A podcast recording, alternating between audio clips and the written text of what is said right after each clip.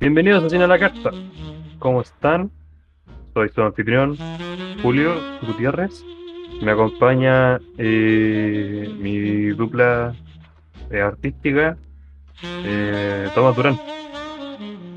Hola cabros, ¿cómo están? Aquí estoy saludándoles desde un hermoso día martes de vacaciones y espero que estén súper bien, pero, pero me pregunto ahora, ¿cómo estás tú, Julio? Bien. eh, también nos acompaña Gustavo desde el más allá, que está con caña. Puta Desde- Gustavito, me pregunto qué habrá tomado.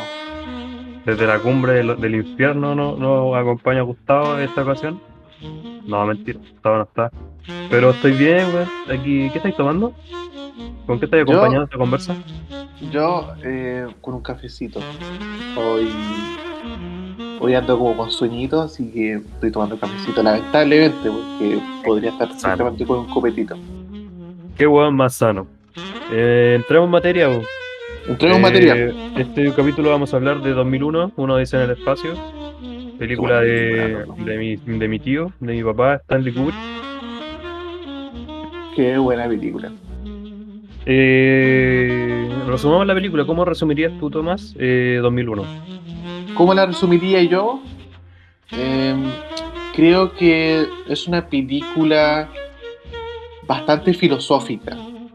Bastante. Hubiera sido bueno que el Gustavo estuviera aquí para, pa- para explicarnos bien, pero es una película que se adentra en, en la evolución del, del ser, de la persona, del hombre. Una persona que, digo, una película innovadora, que para el año que se, que se realizó la película, que es el 68, imagínate, hace más de 50 años, hizo grandes avances en lo que podemos llamar la, la ciencia ficción de hoy en día.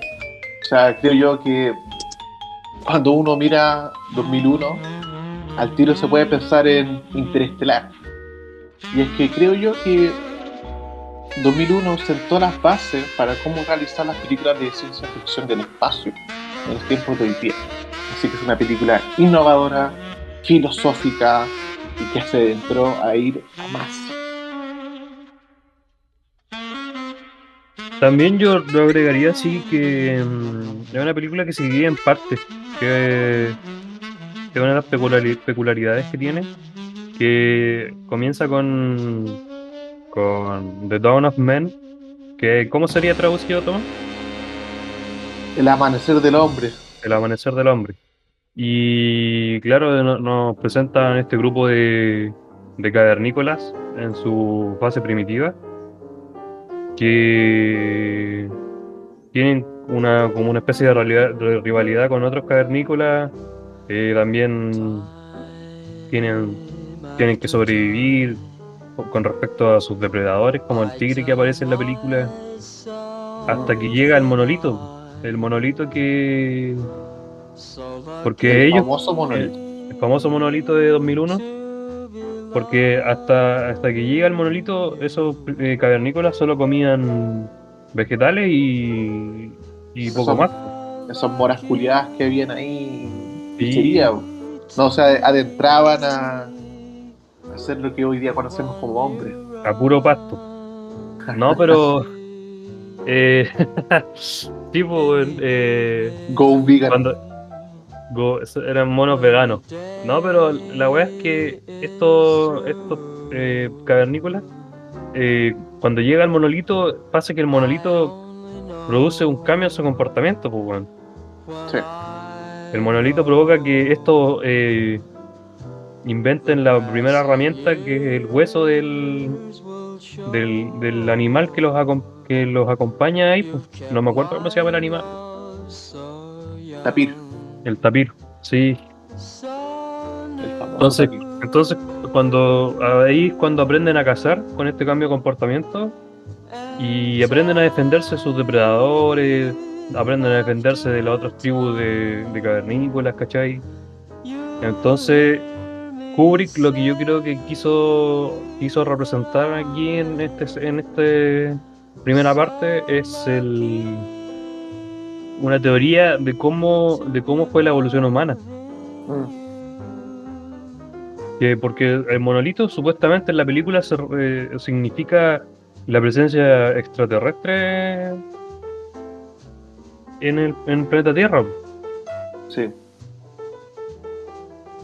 ¿Cachai? Entonces, claro, eh, yo creo que a eso quiso referirse Kubrick con la presencia de este monolito, porque no- no- hasta el día de hoy no tenemos claro eh, qué fue lo que provocó e- este cambio en, en el comportamiento de los cavernícolas para convertirse después en el hombre. Por eso el amanecer del hombre, como dice Sí. el capítulo del- de la película. Yo creo que ese, esa parte de la película, tú como oyente te recomiendo, eh, no te pierdas e- e- esa escena porque es crucial.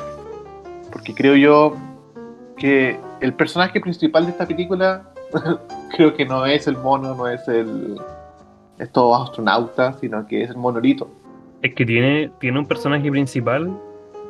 Podría decirse que tiene un personaje principal lo mismo. Yo creo que no, ¿eh? Yo creo que no, pero y por la misma razón digo que el monolito, porque el monolito representa el es el actor que conduce el cambio, tanto en la primera parte, en la segunda parte y en la tercera cuarta parte. Mm. No sé si no aparecen todas, en todas. Claro, aparece Sí. en las cuatro partes de la película. como- Sí, en, la- en las cuatro. Y el tema es que me gusta esa escena del monolito eh, en Town of the Men porque, porque lo que representa es, y creo que Arthur C. Clarke en su libro 2001, creo que representa mejor la idea. Y es que Arthur C. Clarke dice que los monos eh, vieron esta, esta, esta cuestión rara, ¿cierto? Porque, Este rectángulo. porque ese rectángulo culiado de ¿qué es, pues, weón? Y la Claro. cosa es que lo que dice Arthur C. Clarke es que el monolito solamente le hablaba a ciertos monos. Y esos ciertos monos eran los que iban a continuar con la raza. Por lo tanto, es esto, es como una teoría muy da- darwiniana de, de la selección, de la competencia, de que la inteligencia no es para todos, sino que es para ciertas personas. De que ellos pues, van a poder ser los evolucionados después, y, porque, y por esa misma razón, en la escena de la película, eh, los monos antiguamente no sabían cómo pelearse por el agua. Pero cuando estos monos que tocaron el, mo- el monolito tenían los huesos, pudieron matar a los mismos de su especie para así poder avanzar. Y así es como llegamos a después a la creo que la más crucial de toda la de todo es la segunda parte, la de la luna. ¿Qué tienes que tú contar ahí, Julio? Eh, sí, que mm, comienza con este doctor, el, el doctor Floyd, creo que era. Sí. Que es como un, uno, parte de un consejo de, de una colonia que hay en la luna. Y resulta que la colonia que hay en la luna eh, tiene como cierto rechazo a, a recibir personas de otro de otras nacionalidades, creo. Sí. Que era como, era- era como xenófoba, le decían. sí, como, como que, o sea, no, no, no rechazo a, a personas de ciertas nacionalidades, sino que estaba eh, rechazando eh, expediciones a, a Clavius, Clavius, que es la colonia donde que, que hay en la luna. Y eso provoca que existan rumores de que hay una epidemia y que Mm. por eso no están dejando entrar a, per- a personas. Resulta que Sí. llega este doctor y se dan cuenta que eh, esto es provocado por la existencia de un monolito en la en la en, en la En la luna. en la luna en el interior del, del- de la luna cuando empieza a ex- a excavar y resulta que este monolito produce una señal que aparece como en la película aparece como un chirrido De metal. claro, un chirrido súper curioso porque. Y es, es curioso, porque yo cuando estaba viendo la película sonó ese chirrido y toda mi familia me quedó mirando como, ¿qué, qué weá estáis viendo, weón? El logo del fetiche raro. claro, weón, llegó el weón de los fetiches raros y weón. Llegó el weón que le gustan los, los chirridos. Y. Mamá que me excita. Sí, pues, y la, y la weá es que ese chirrido significaba una señal Yo. que le da el monolito a, a- a otro monolito que está en, en Júpiter, se supone. Júpiter. Y ahí es cuando entra la tercera parte, que es la expedición a Júpiter. Sí, me encanta esa escena porque volviendo a retomar Arthur C. Clarke en, en- en su libro, eh, lo que representa es que tanto el monolito de la Tierra, que cayó en África, y el monolito de la Luna cayeron al mismo tiempo. Y solamente se iba a mandar la señal de la Luna a Júpiter en el momento en que el hombre estuviera listo para ir a Júpiter. ¿Cachai? Ah, Entonces. Entonces, el monolito lo que hace es como es como dar las herramientas necesarias para que el hombre pudiese seguir avanzando, seguir avanzando, seguir avanzando, de pasar de la Tierra a la Luna y de la Luna, bueno, que en el libro dices a Saturno, pero Kubrick no, no quiso ser Saturno porque no tenía la el CGI necesario para hacer eh, los anillos de Saturno, así que se quedó con Júpiter.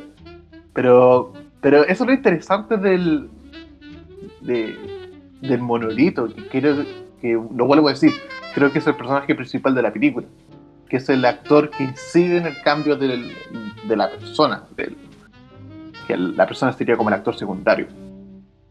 Y es interesante, me, creo yo que a, primera vista, cuando vi la película, la primera vez que la vi, eh, no entendía nada, pero ahora que retomé a un poco a Arthur C. Clarke, me pude adentrar a un mundo mucho más, más, ¿cuál, cuál sería la palabra más? Comprendí mejor la escena. Así que también les recomiendo, léanse a Arthur C. Clarke, muy buen libro de, de ciencia ficción. Sí, yo tengo entendido que primero se, eh, Kubrick se basó en un cuento de Arthur C. Clarke y después que Arthur C. Clarke eh, convirtió esto en un libro. Sí, se basó en, en el Centinela. Sí, en el Centinela. Eh, y ahí es cuando llega el. Bueno, para resumir y hacerla más corta, para no estar todo el, el- el rato hablando del, de, del- este capítulo de la película y pasar a otra a otro Sí, más importante. La buena Eh, latera, por mano. Sí. Eh, el tercer capítulo es la expedición a Júpiter y el, el cuarto capítulo eh, de la película es eh, ya la llegada a Júpiter del, del único astronauta que queda. Mm. Pasemos a, a hablar sobre Kubrick, porque Stanley Kubrick es un director bien particular, fíjate, weón. Háblame más de eso.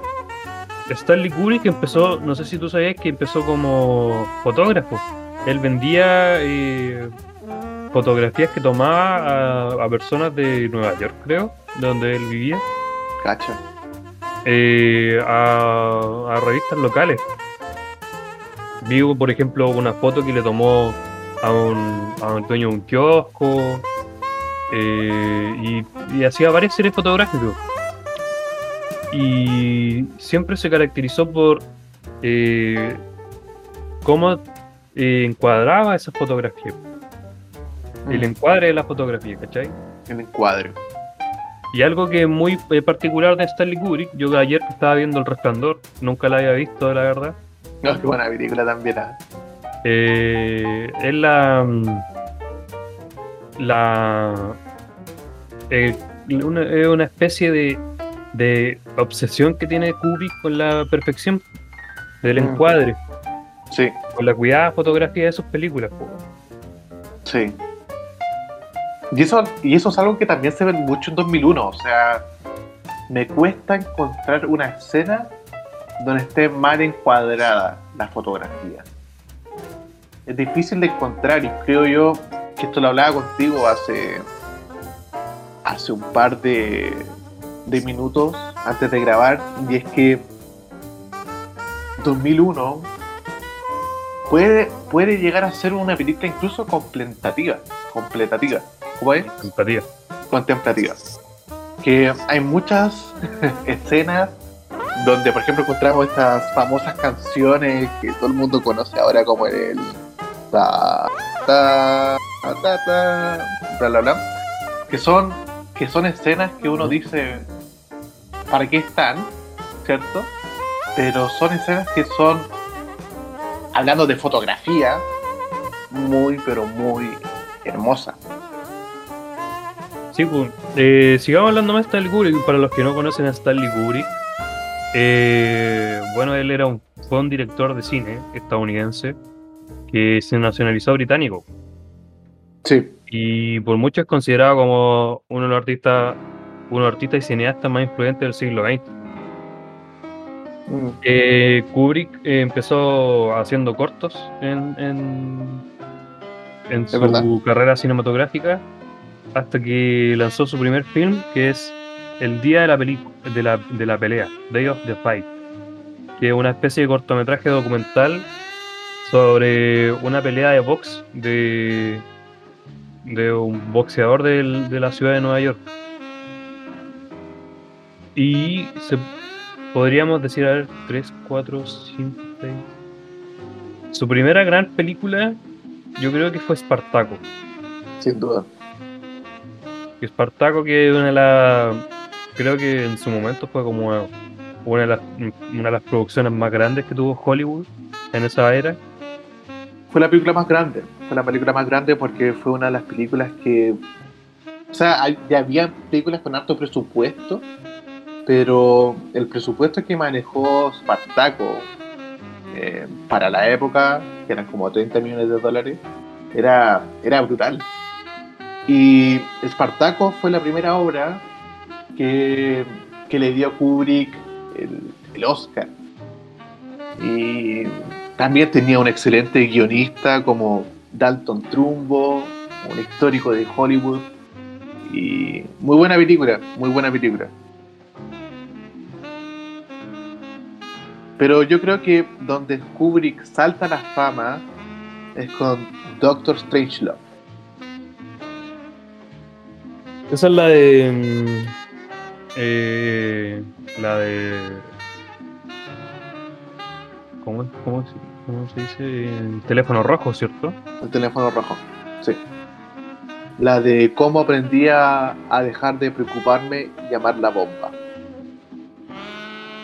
Que es una película también muy. muy acertada al tiempo, porque en ese tiempo, eh, para los que aman la historia, era el tiempo en donde estaban los misiles en Cuba. Esto donde La crisis de los misiles, pues. la crisis de los misiles, donde lo único que, que quería el mundo era, ah, gringos culiados, tomen, o soviéticos culiados, comunistas, ¿cachai? Entonces, es una película muy acertada a su, a su tiempo, eh, llena de humor, de, de humor negro, de comedia, eh, muy buena, eh, se la recomiendo también. No es tan larga, 90, no- 90 minutos, pero, pero yo diría que ese es el primer paso que Kubrick da a, a la fama, digamos.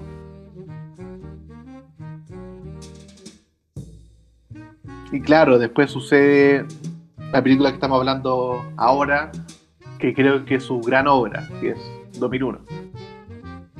Eh, sí, pues bueno, eh, bueno, para los que no saben, un dicho popular sobre Kubrick es que Kubrick, el género que tocaba, eh, hacía una obra maestra.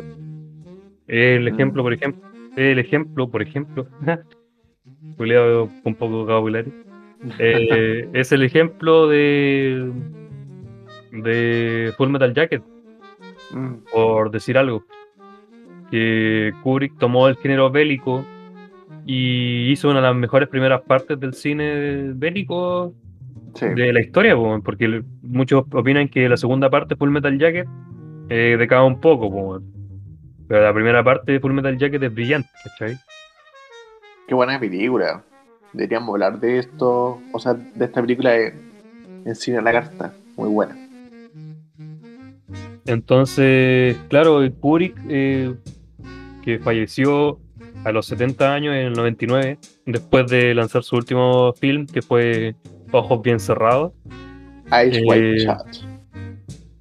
No, no, es, no es que haya tocado todos los géneros cinematográficos, pero los que tocó sí hizo obras maestras de cada, de cada uno.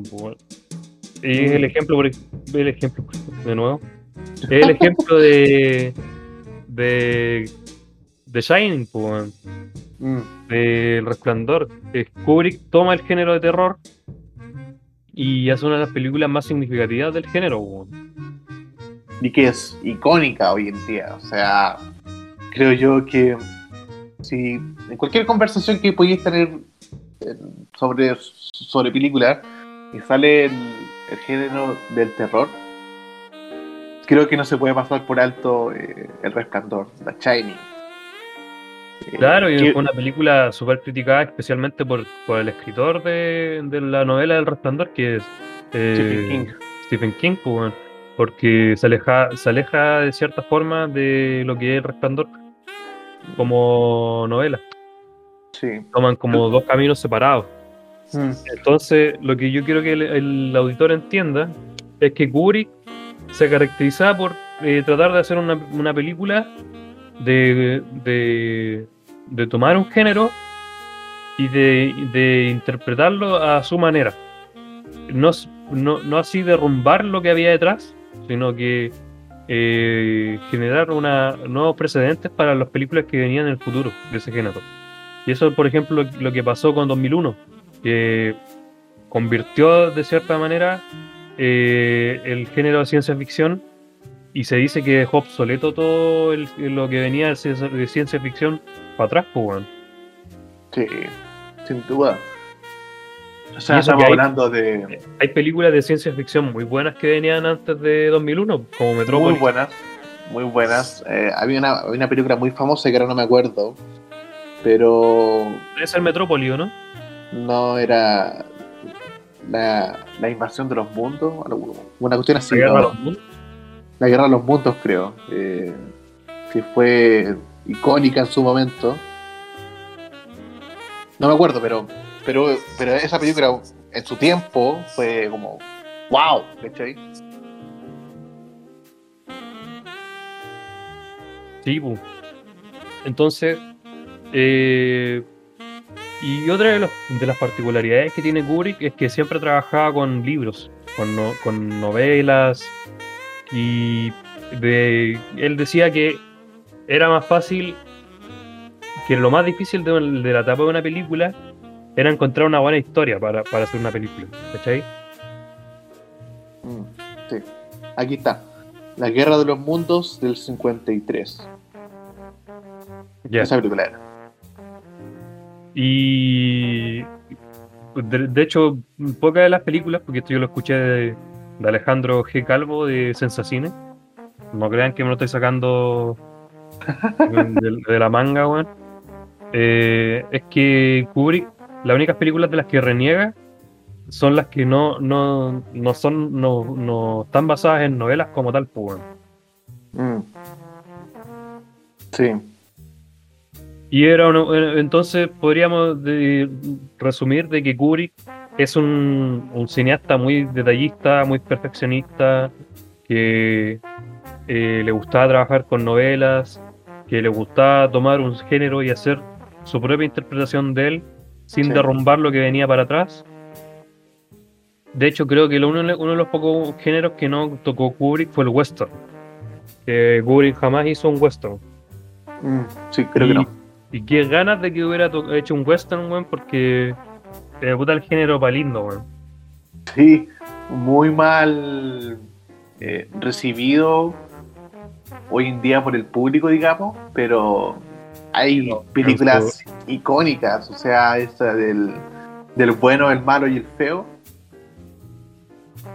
¿O cómo era? O, o Centauros del. Desierto. Muy buena película muchas películas. Muy buena. Eh, Vamos a hacer un capítulo para los auditores fanáticos del western, vamos a hacer un capítulo dedicado al western en especial. Muy bueno. muy Y eso bueno. podríamos hablar de Kubrick. Pasemos Yo creo que- la- yo creo que- yo creo, ¿no? Quiero agregar algo a Kubrick y creo que algo que lo ha caracterizado también es que a Kubrick no le gusta, retomando como a la perfección digo, eh, a Kubrick no le gusta hacer películas por, por hacerlas. Le gusta hacer películas complejas. Eh, me recuerdo que en, una entrevista él dijo, le criticaban que 2001 era una película lenta, por ejemplo. Y podemos decir que varias películas caen en eso de, de Kubrick, que uno puede decir como eh, hay escenas que no pegan nada a la narrativa, que, que cae la lentitud. Por ejemplo, yo he visto muchas películas con mi mamá de, de Kubrick y ella me dice, oye, cambia, cambia esa weá, es terrible fome. Y yo como, pero mamá. pero el tema es que No, mamá. Kubrick, Kubrick es un loco que, que se adentra a... Puta, perdí la onda, loco. ¿Cómo era? eh, ¿De qué estaba hablando? eh, hablando de, del significado de la lentitud de las películas de Kubrick. Sí, pero había, había dicho algo en el principio. Chucha, no me, no me acuerdo. Ah, déjame pensarlo otra vez. Eh, Sí, pues sí, esto es parte, sin a la carta, van a perder el hilo también. sí, es parte. Ya, pero para no cortarlo Dale. después en postproducción, eh, eh, bu- bueno, hablemos del contexto de, de 2001, por- porque eh, 2001 tiene un contexto histórico que tiene que ver con la carrera espacial entre Estados Unidos y la Unión Soviética, Sí. Y, y la llegada a la luna. y la llegada a la Luna. Eh, de hecho, es el año siguiente del estreno de 2001, porque 2001 es del, 2000 del 68, es el año siguiente, el 69, en el que el hombre llega a la Luna. Mm. El señor Adam Sandler, iba a decir, ¿cómo se llama? Ah, Sandler. El señor Adam Neil Sandler, Armstrong. que claro, Neil Armstrong, po, weón. Ah, Sandler, güey.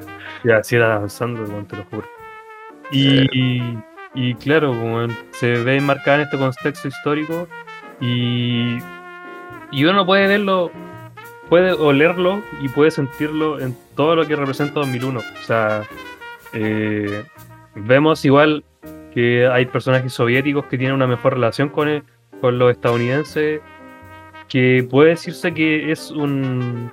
Kubrick tiene cierta esperanza de que de que mm, los estadounidenses y los soviéticos en algún momento se van a llevar bien en el futuro. Sí.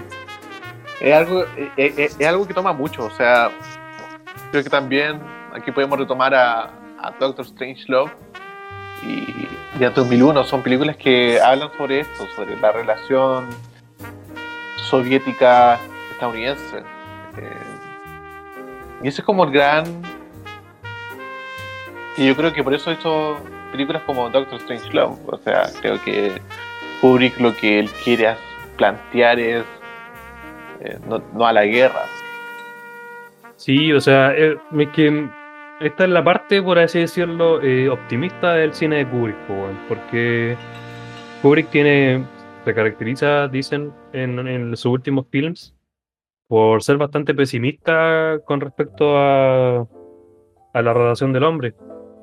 Pero yo vi todo lo contrario en 2001, porque vemos que Kubrick planea un futuro en el que los soviéticos y los estadounidenses se llevan, se llevan mejor.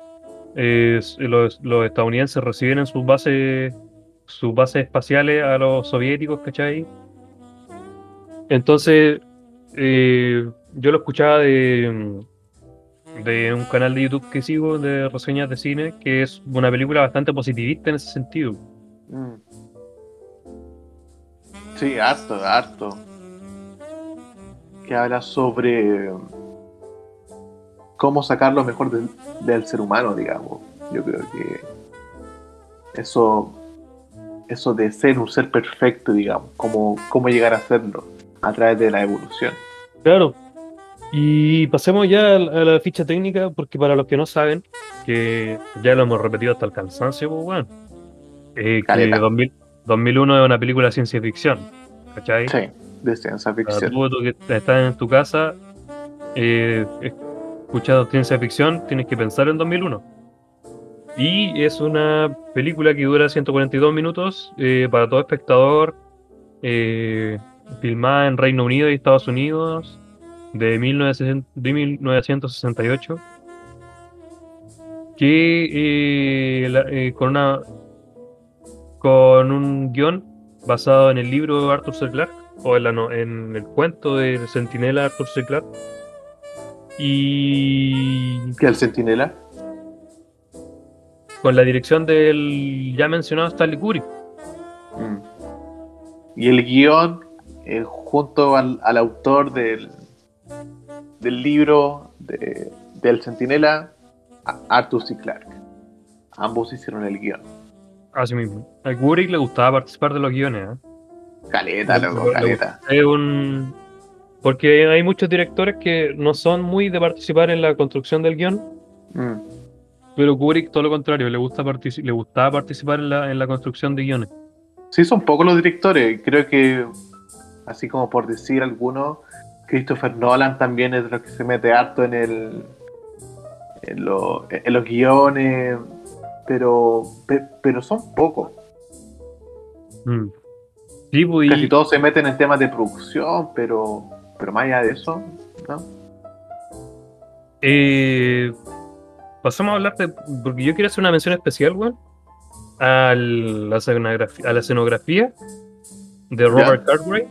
Que, bueno, es impresionante. O sea, eh, uno se adentra eh, totalmente en la película, que es una película del 2000 de 1968. O sea, los efectos especiales están en, en pañales en eso. Sí, lo En, sea, en relación, en relación a lo que son hoy día. O sin sea, duda. los efectos por computadora prácticamente no existían. Y una, una mención especial para Robert Cartwright y para el Doug- Douglas Trumbull, que fue el director de efectos especiales en la película. Mm. Yo ¿Te creo que también. Si vamos, si vamos a una pausa. yo- eh, Y termina tu punto y vamos a una pausa. Ya, yo creo que también hay un punto muy especial que quiero dárselo a Stuart Freeborn, que es el de maquillaje. Escuché por ahí que eh, 2001 está, estuvo nominada a, o, creo que, o creo que ni siquiera fue nominada al Oscar a, a Mejor Maquillaje, porque la academia pensó que los monos que usaron eran reales. Entonces, cacha, por luego. Estamos hablando de personas que tuvieron maquillaje, que actuaron de mono, pero los confundieron con personas reales. Digo, con monos reales. Entonces, claro, el maquillaje no es lo que más se toca, pero, pero me pareció bastante interesante eso de que la academia no nominara a, a, a 2001 a- al Oscar para, me- pa- para mejor maquillaje por, porque simplemente pensaron que era algo real.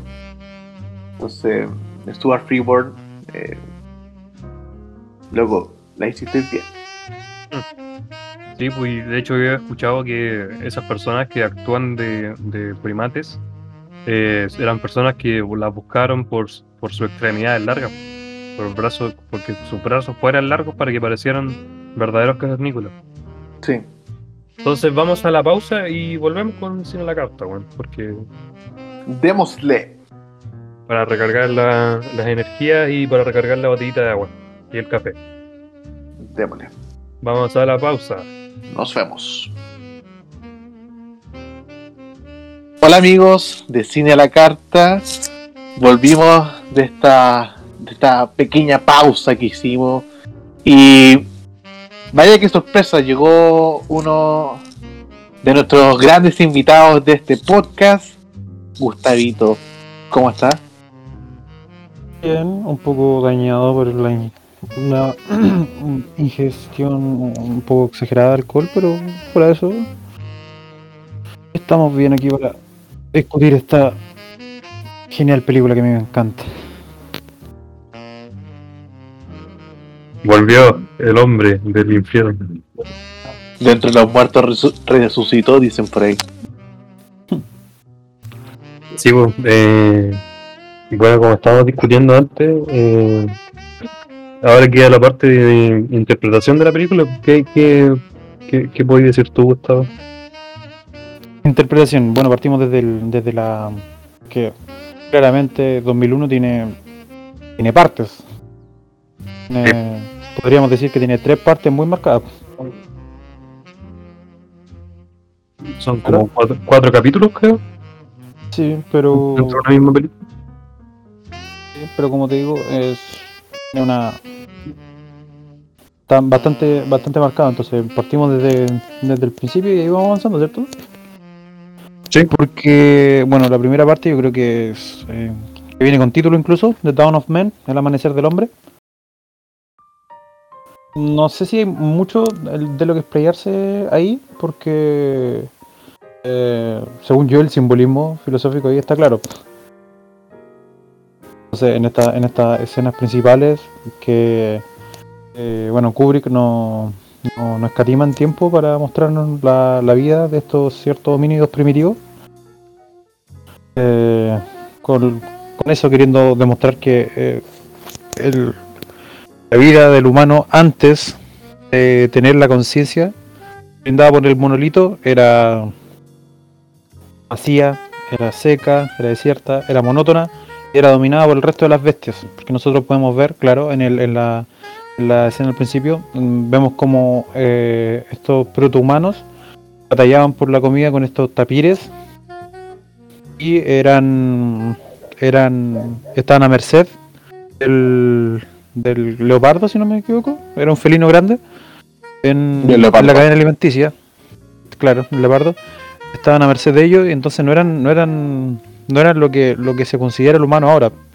Pero hasta que llega este monolito y nosotros podemos desprender de eso que les brinda conciencia.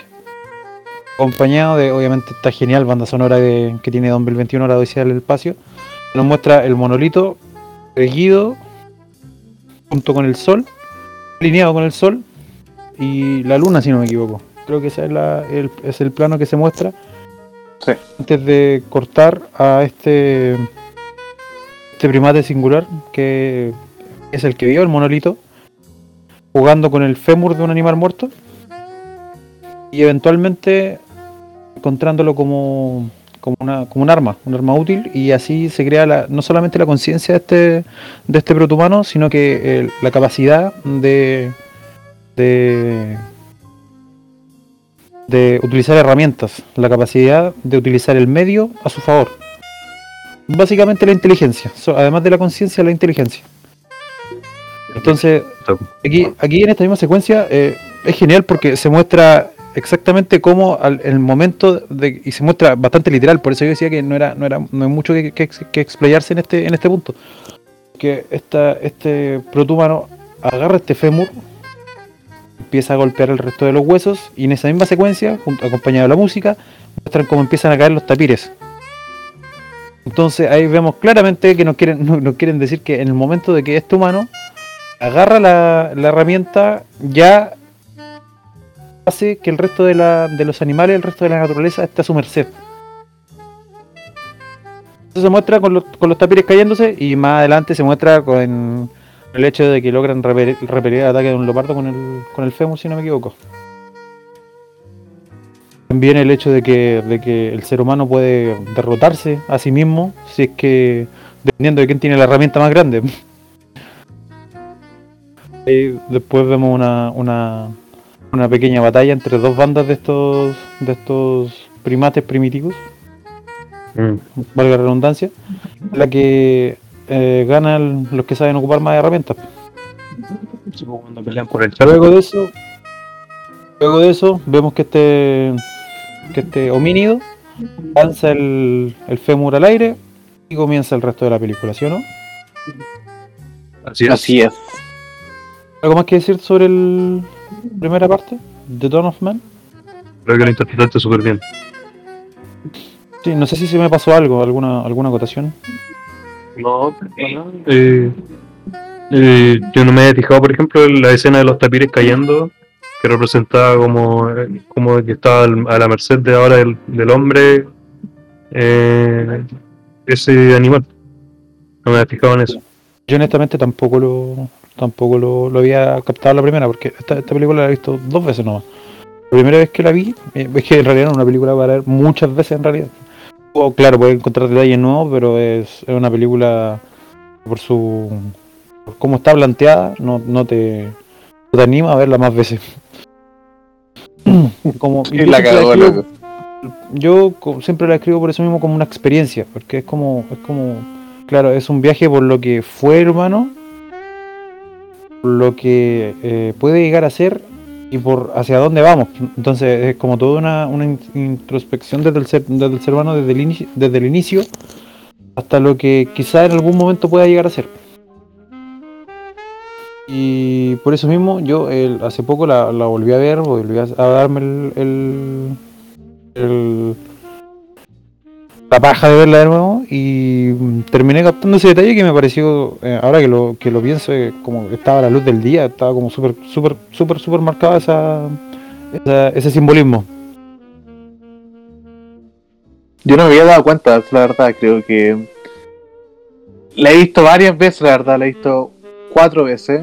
Algunas no enteras, saltándome grandes partes, pero no me, no me había fijado como, como dijo el panita Julio en esa escena, pero, pero tiene sentido también. Creo que a lo que aporta la, la construcción de la historia de 2001, creo que tiene un sentido, aporta, ¿cierto? Y yo debo decir que, claro, dije que a la primera no la había captado, pero bajo ba- bajo el efecto de sustancias me, me pareció bastante claro.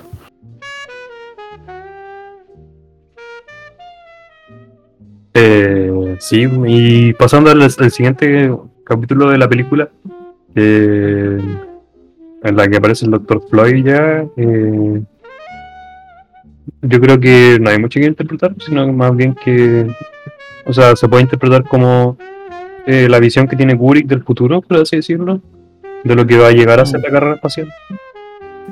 Y bueno, en realidad no, no sé si llegar a decirlo como netamente la visión de Kubrick, porque Kubrick lo que quería mostrar era, era claro, quería, quería, bueno, no, no soy, no soy yo quien para, tampoco me considero un cinéfilo de tomo y lomo como para llegar a decir, eh, eh, lo, Kubrick quiso decir esto, sino que, que, que lo que se ve o lo que se sabe es que está tratando de mostrar una, una, una visión futurista del ser humano y que se informó bastante bien con respecto al, al- a lo que podría llegar a ser, el futuro. Y honestamente, viendo la hora del 2021, eh, nosotros lo, lo pasamos por... Han pasado cuántos años de esta película? Unos 40, cin- no más, unos 50, Unos 60 años. 50 y 53 años, creo. 53. Claro, claro, una cantidad de tiempo, incluso más que, el mismo dom- que el mismo año 2001. Entonces es, divertido porque eh, es bastante fiel, quizá un poco acelerado, porque obviamente en- obviamente no, no es al al, al día al, año 2001 no, no, no llegamos a esa tecnología, a esa capacidad del, del viaje el viaje espacial, eh, ¿cómo por así decirlo? Así decirlo, el viaje espacial comercial, que ahora recién se está viendo. Eh, pero pero dentro de todo, dentro de todo lo fantasiosas que son las películas de ciencia ficción a veces, lo, lo que lo que plasma Kubrick en este, en esta película es muy muy muy aterrizado, quizá un poco optimista con el tema de los tiempos, pero sigue siendo muy, muy aterrizado. Dentro de ese sentido, porque no se ve nada, nada fuera de lo que nosotros podríamos pensar ahora. Están, claro, yo veía la- el tema de la comida líquida, eh, que no es muy distinto de lo que comen los, astronautas. Está.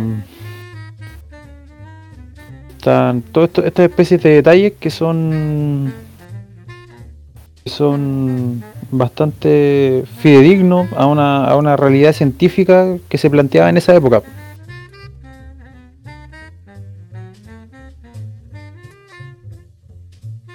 Sí, eh, no me, refería igual eh, con respecto al, a la, la, visión de Kubrick, por el hecho de que, como decía, no sé si en, la primera parte que no, o sea, en la segunda parte del episodio que no quedó, o si lo hablaba con Thomas, que Kubrick, eh, eh, o sea, en la película se presagia que en algún momento la relación entre Estados Unidos y los soviéticos eh, iba a calmarse, ¿cachai? Por, eso, por, por el hecho de que hay personajes soviéticos que, que viajan a las bases espaciales estadounidenses. Entonces, en ese sentido, encontré que era optimista en relación a eso la película. Y claro, es, es bastante fidedigna, considerando que no, no, no plantea situaciones muy, muy descabelladas con respecto a la ciencia ficción. No sé qué opinas tú, Tomás. Eh, voy a guardar mi comentario para el final.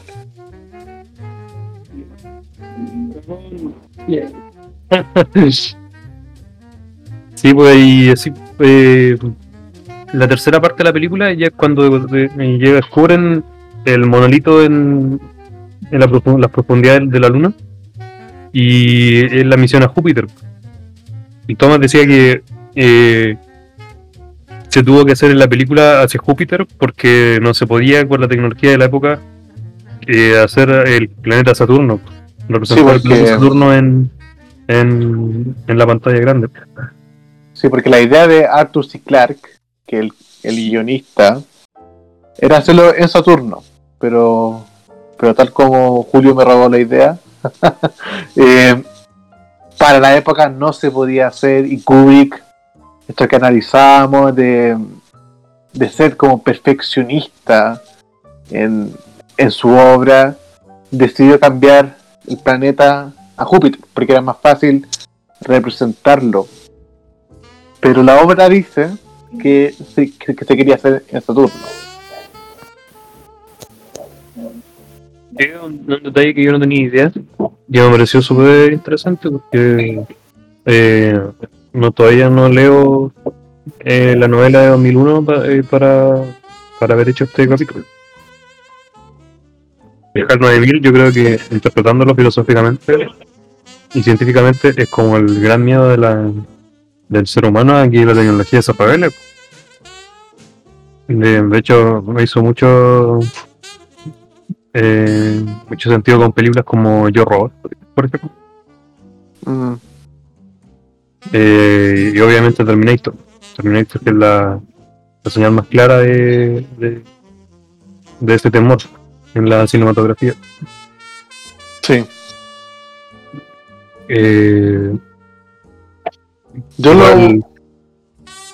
Sí, yo, Lo, yo lo que podría agregar, ya que ya que justo estamos hablando de HAL 9000, y es que 2001, una Odisea en el espacio, es una película que, que se basa mucho en la filosofía nietzscheana, se puede decir. Eh, retoma mucho Nietzsche.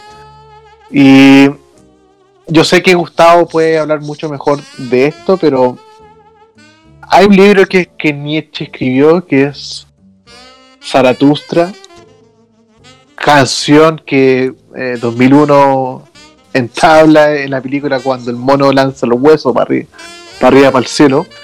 Esa canción es Zaratustra.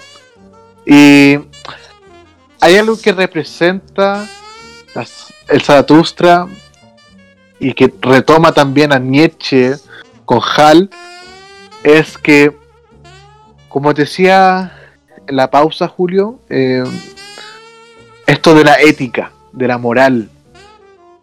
Porque el monolito no solamente significó un, avance en, la inteligencia, en, el desarrollo, en la evolución del hombre, ¿cierto? De que ya pasó de ser bestia a hombre y que posteriormente vamos a ver el, superhombre, sino que también representa grandes eh, dilemas morales dentro de lo que podemos llamar hombre. Por ejemplo, cuando, cuando la bestia tiene la primera conexión hace cuatro millones de años con el monolito, podemos ver cómo es que nace el primer vestigio de violencia en el hombre. Y por ejemplo, Hal representa lo mismo. Creo que Hal representa esto de cuando la creación de algo puede conllevar a también algo malo. En, relación de que cuando ya una máquina eh, con la suficiente inteligencia artificial, se puede decir, llega incluso a matar al hombre. Es decir, el hombre construye algo para su propia destrucción. A pesar de que en ese momento el hombre estaba preparado para alcanzar el, el, el, el techo, digamos, de, de la evolución. Entonces, hay- creo que sería bueno también que, to- que- que toquemos ese punto. Yo sé que Gustavo cacha harto de, de filosofía. ¿Qué puedes decirnos tú, Gustavito, de, de Nietzsche? Ah, Bueno, mira, primero eh, yo creo que tenemos que eh, plantear el consenso de que todos creemos que eh, esta película habla sobre la evolución humana, ¿cierto? Sí. Entonces, bajo ese prisma, yo, eh, agarrando un poco de la pregunta que me hizo Julio sobre HAL 9000, eh, es que mm, podríamos considerar a HAL como un tropiezo, por así decirlo, dentro de la evolución que nos plantea la película. Que quizá por ese lado estaríamos yendo hacia un, un camino equivocado. Ahora, yo eh, considero que la, la película, desde su inicio hasta, hasta el final, nos trata de mostrar que eh, no hemos terminado de evolucionar, porque está, leí por ahí que eh, mucha gente piensa que, eh, que al siglo XX el ser humano ya ha alcanzado la, la, la cúspide de su evolución mental. ¿no? Pero Nietzsche tenía una, una gran una gran fascinación por la idea de la evolución eh, brindada por el, por el mismísimo Charles Darwin. Y él creía eh, fervientemente de que nosotros no, hemos terminado de evolucionar. Y claro, esta película nos muestra, nos muestra lo mismo. Desde el inicio hasta el final nos muestra como, desde dónde venimos y en un, hipo- en un hipotético caso hacia dónde vamos. Lo muestra con una una estructura científica, te lo muestra eh, con un una una ¿cómo por decir? un canvas, un- una tela de con me enredo un poco. Pero te muestra un escenario donde eh, un escenario científico de hacia hacia dónde vamos, pero más allá de eso y en la última parte te muestra que el ser humano no, no ha terminado de evolucionar. No ha terminado de evolucionar y que en algún momento tendremos que llegar hacia el, hacia el, el superhombre, por así decirlo. Hacia una especie de ser humano que va más allá de, de lo que lo que somos ahora y de lo que hemos logrado alcanzar. Que quizás no es solamente una cosa de, de saber adaptarnos al medio en el que estamos, sino trascender el medio en el que estamos como se muestra en el, en el claro, eh, está, está el tema de la herramienta, hombre ya sabe ocupar herramientas en, en la, primera etapa de la película. Después está el tema de la herramienta espacial, el hombre ya sabe, ya sabe continuar, ya sabe dominar el, el espacio, ya sabe dominar su medio espacial. Después te muestran el tema de la inteligencia artificial. El hombre no es solamente es capaz de dominar el, el- su espacio, sino que también es capaz de crear vida equivalente a la de él. Por último, eh, termina, termina en este plano del bebé gigante, el- este embrión frente a la, a la Tierra. La El Tierra es ingeniero. no equivoco, ¿cierto? Y eso yo creo que simboliza el- est- esta creencia de que todavía no, ni, si- ni siquiera, no solamente no hemos, no hemos terminado de evolucionar, sino que estamos recién comenzando. Es una visión, yo no la, yo personalmente no la comparto, pero es la visión que se plasma dentro de la película. Mm.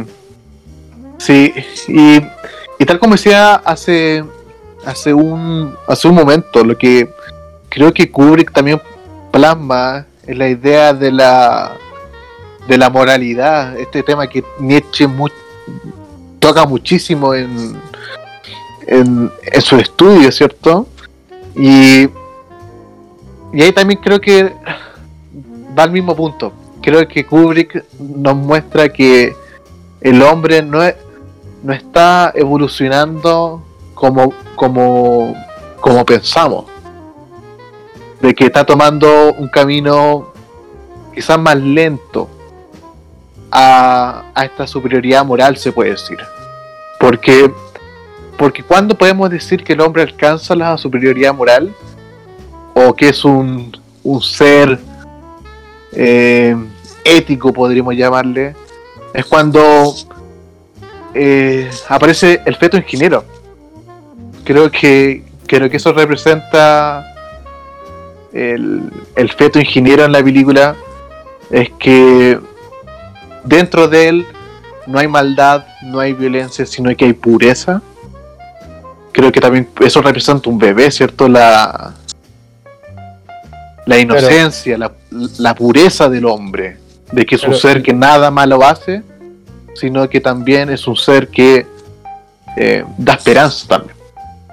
Es que podemos verlo desde ese mismo sentido. Nosotros cuando, cuando nos ponemos a analizar eh, el inicio de la película con, los, con estos dominios primitivos, ¿cierto? Nosotros vemos que eh, nos muestra su día a día, nos muestra que en realidad están en busca de comida, están así calándose, están peleando contra otros, otros dominios, están peleando contra, contra peligros como leopardos, ¿cachai? Nosotros encontramos eso completamente primitivo, lo encontramos algo, algo de lo más básico, de lo más eh, burdo eh, y bruto de lo que podemos pensar en el ser humano, ¿cierto? Sí. Lo entonces, mirando, entonces, mirando hacia adelante, eh, podemos ver a, a, a, a esta estos dos personajes, el, ruso y el estadounidense, que, dejaron sus... en, este, mundo de fantasía, dejan, o sea, en este mundo de, hipotético, dejaron sus diferencias al lado y ya no, ya no pelean por cosas tan banales por, como cuál es el sistema político que, nos define, ¿verdad? Mm.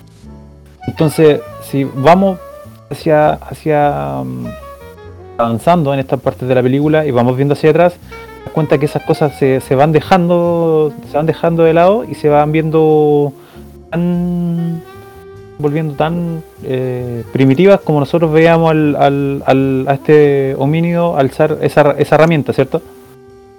Así de básico se ve. Entonces, lo que, lo que podría representar el, el, este bebé al final es como, como tú decías, bien decías Tomás, como un ser que no está no está pendiente de, esa, de esas banalidades que a nosotros como humanos claro que nos importan.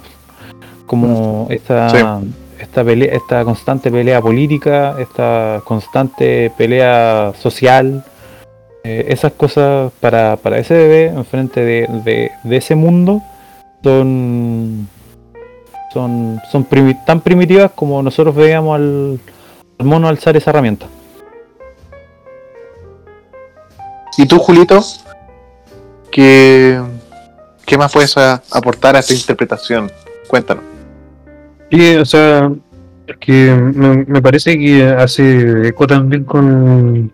Y hace rima también con las fases del hombre que a las que, las que habla Nietzsche en Hacia hablo Zaratustra. Que una es el camello, que una de las. como la fase más primitiva del hombre, es la que solo acepta y eh, acarrea los valores que le son impuestos. Después que está el león, que es totalmente anárquico y tiene sus propios valores. Y finalmente el bebé, que es la, fase final del hombre, en la que eh, puede adoptar valores sociales, pero a la vez cuestionarlos y tener los valores propios.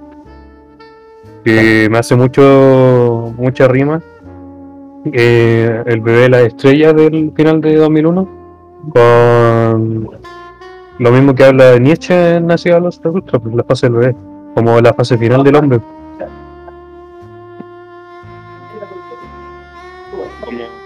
La trascendencia de la evolución humana. No sé si me explico. Sí, yo creo que se entiende.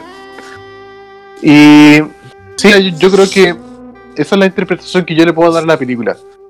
Que una película bastante filosófica, bastante que, como tal como lo estamos haciendo ahora, que estamos hablando de una interpretación como por 30 minutos, 20 minutos, y es que da harto que hablar, esa es la verdad.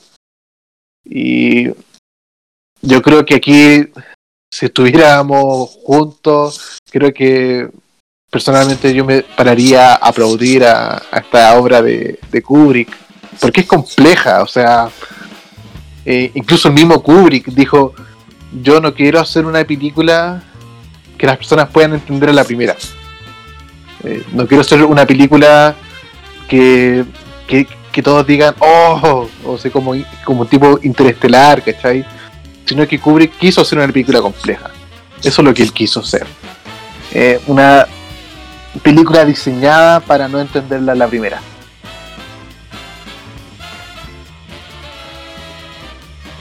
Que uno si se zambulle directamente en esta en esta película no, no nunca la va a entender a la primera porque no, uno está acostumbrado a ver una, historia que se narra con un principio, un desarrollo y un final y, donde el diálogo te está te va, te va describiendo todo.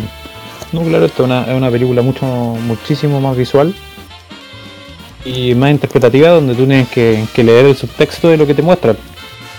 Entonces, no sé si en realidad sea una película compleja porque si, uno lo ve desde el, punto de vista de mirar entre líneas, eh, como queriendo ir eh, mirando las cosas entre líneas, ahí uno la capta bastante rapidito.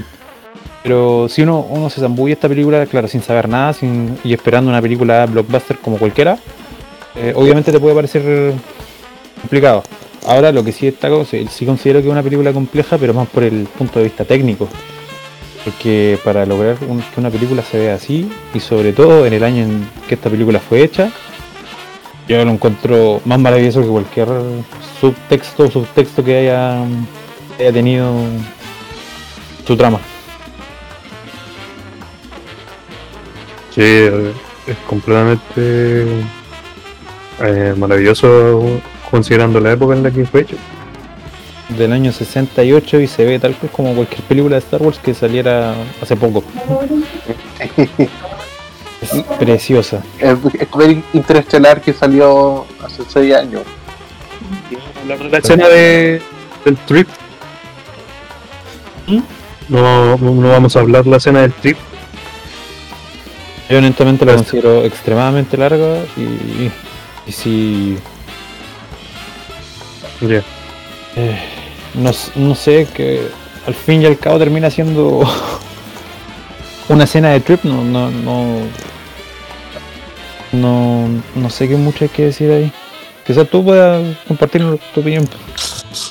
No, a mí me pareció interesante, por ejemplo, el cómo la hicieron, que fueron luces de computadora y, y dibujos de arquitectura, creo, que se usaron para elaborar esa, esa escena.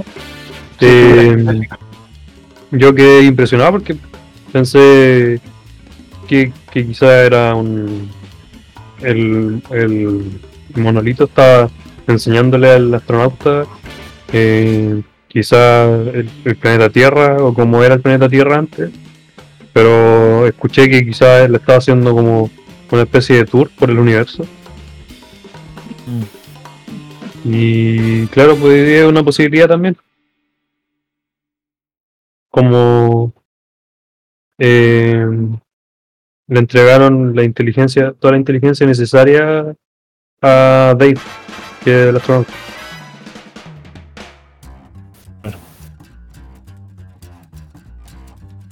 Y la, última escena, ¿qué, opinan de ella? La, la habitación del hotel.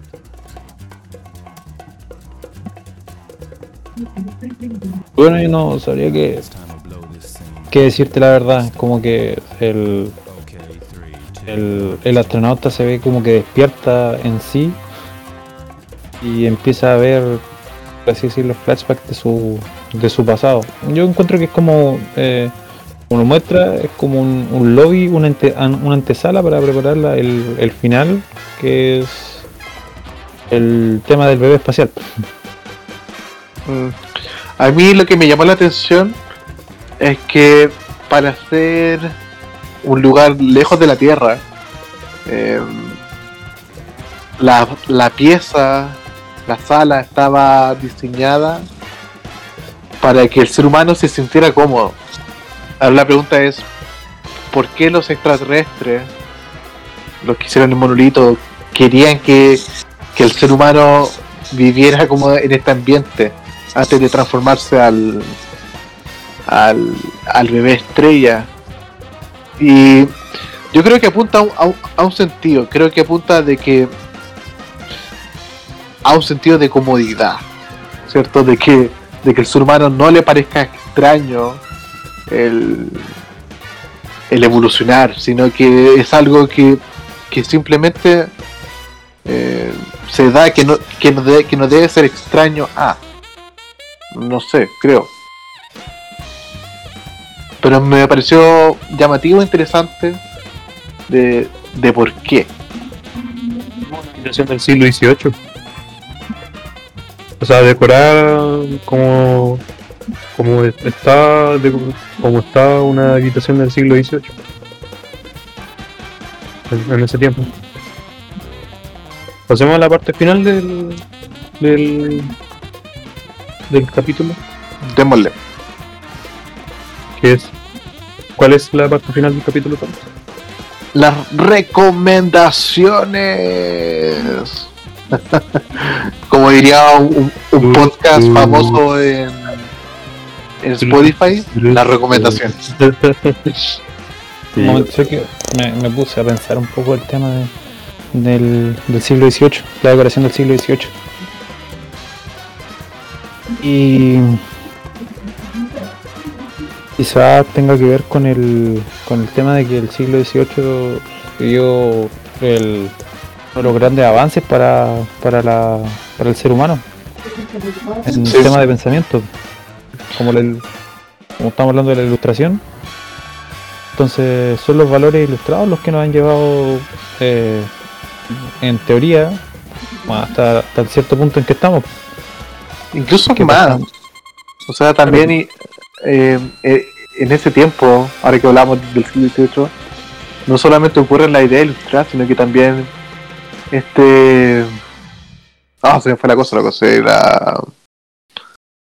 eh, la revolución industrial, la primera re- revolución industrial del hombre. Pero y a eso es lo que lo que pueda estar orientado el tema de que la habitación haya estado decorada como el siglo XVIII. Eh, eh, quizá al abandonar ese ese, espacio del siglo, del siglo XVIII del tema de la ilustración, eh, este astronauta termina convertido en un en, o sea, se pasa de este astronauta viejo al, al bebé espacial, abandonando ese, esa habitación con la idea ilustrada. No sé, algo que Sí. se me ocurrió ahora porque no, lo- no había reparado en el detalle de la del, de la habitación del siglo XVIII. Sí, me gusta ese análisis. Es una posible interpretación que tiene. Me llama la atención porque, bueno, eh, igual, eh, mm, como ayer vi El Resplandor, El Resplandor igual tiene como un final medio abierto como para la interpretación. Creo que La Naranja Mecánica también, estoy seguro, no recuerdo bien. Pero eh, hay, eh, necesario discutir igual el- esa escena final. Entonces, ¿qué película tienen pensado para recomendar?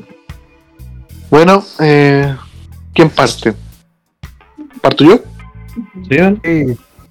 Ya, mira, yo quiero recomendar una película que también es de Stanley Kubrick, porque quiero seguir en la, en la misma línea, pero no quiero tomar las, las típicas películas que todos hablan de, de Stanley Kubrick, que son La Naranja Mecánica, Full Metal Jacket, eh, etcétera Eh, quiero tomar una película que ha pasado muy desapercibida para en el, en el cine, digamos, pero es que es una gran película de, de Stanley Kubrick, que es Spartaco. Eh, no quiero decir mucho, es una película eh, protagonizada por Keith Douglas, el papá de Michael Douglas, dirigida por, por Stanley Kubrick, y tiene como guionista uno de los mejores guionistas del, del cine en el siglo XX, que es Dalton Trumbo. Eh, muy buena, se la recomiendo 100%, no se van a arrepentir. Creo que es de esas películas que hay que revivir y que no dejarlas morir en el tiempo. Y como decía hace un momento con, con el- al, al Julio, es una, de, es una de las primeras películas en donde se eh, instaura el, el mensaje subliminal eh, marxista en, el cine norteamericano. Eh, es un dato curioso, Dalton Trumbo era un escritor apegado a, esas ideas. Y, y si te gusta el marxismo, si tú eres comunista, socialista, la vas a disfrutar porque eh, ahí tiene, tiene lo suyo, digamos. Así que, así que veanla, muy buena.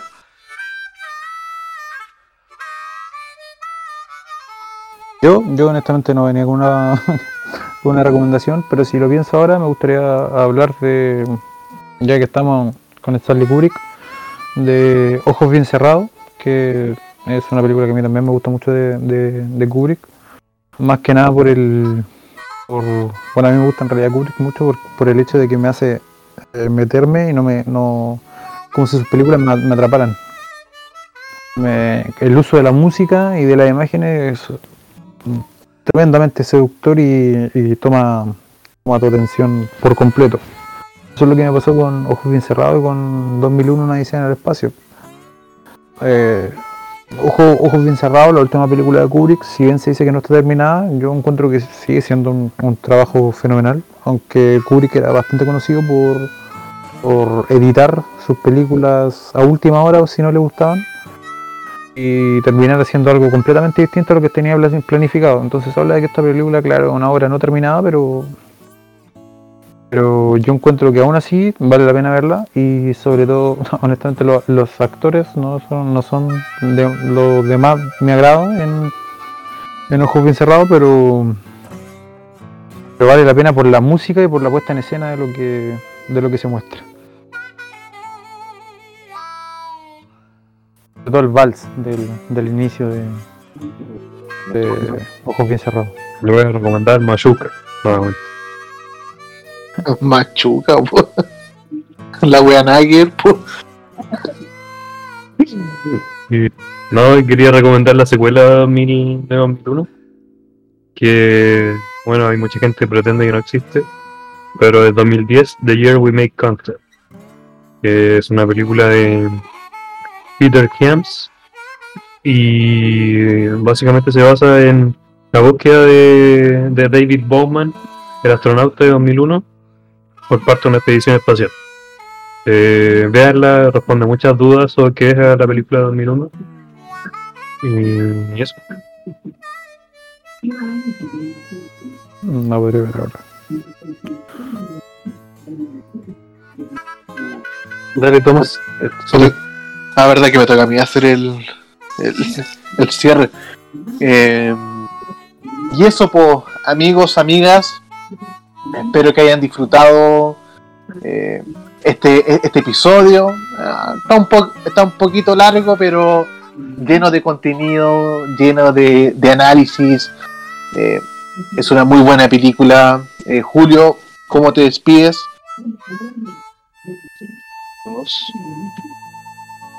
Eh, Gustavito, ¿algunas palabras? Eh, mira, efectivamente, no, ninguna palabra de cierre. Perfecto, loco. Y bueno, así es como concluye este episodio de Cine a la Carta. Nos vemos la próxima semana. Disfruten 2001, una odisea en el espacio. Nos vemos. Chao, chao.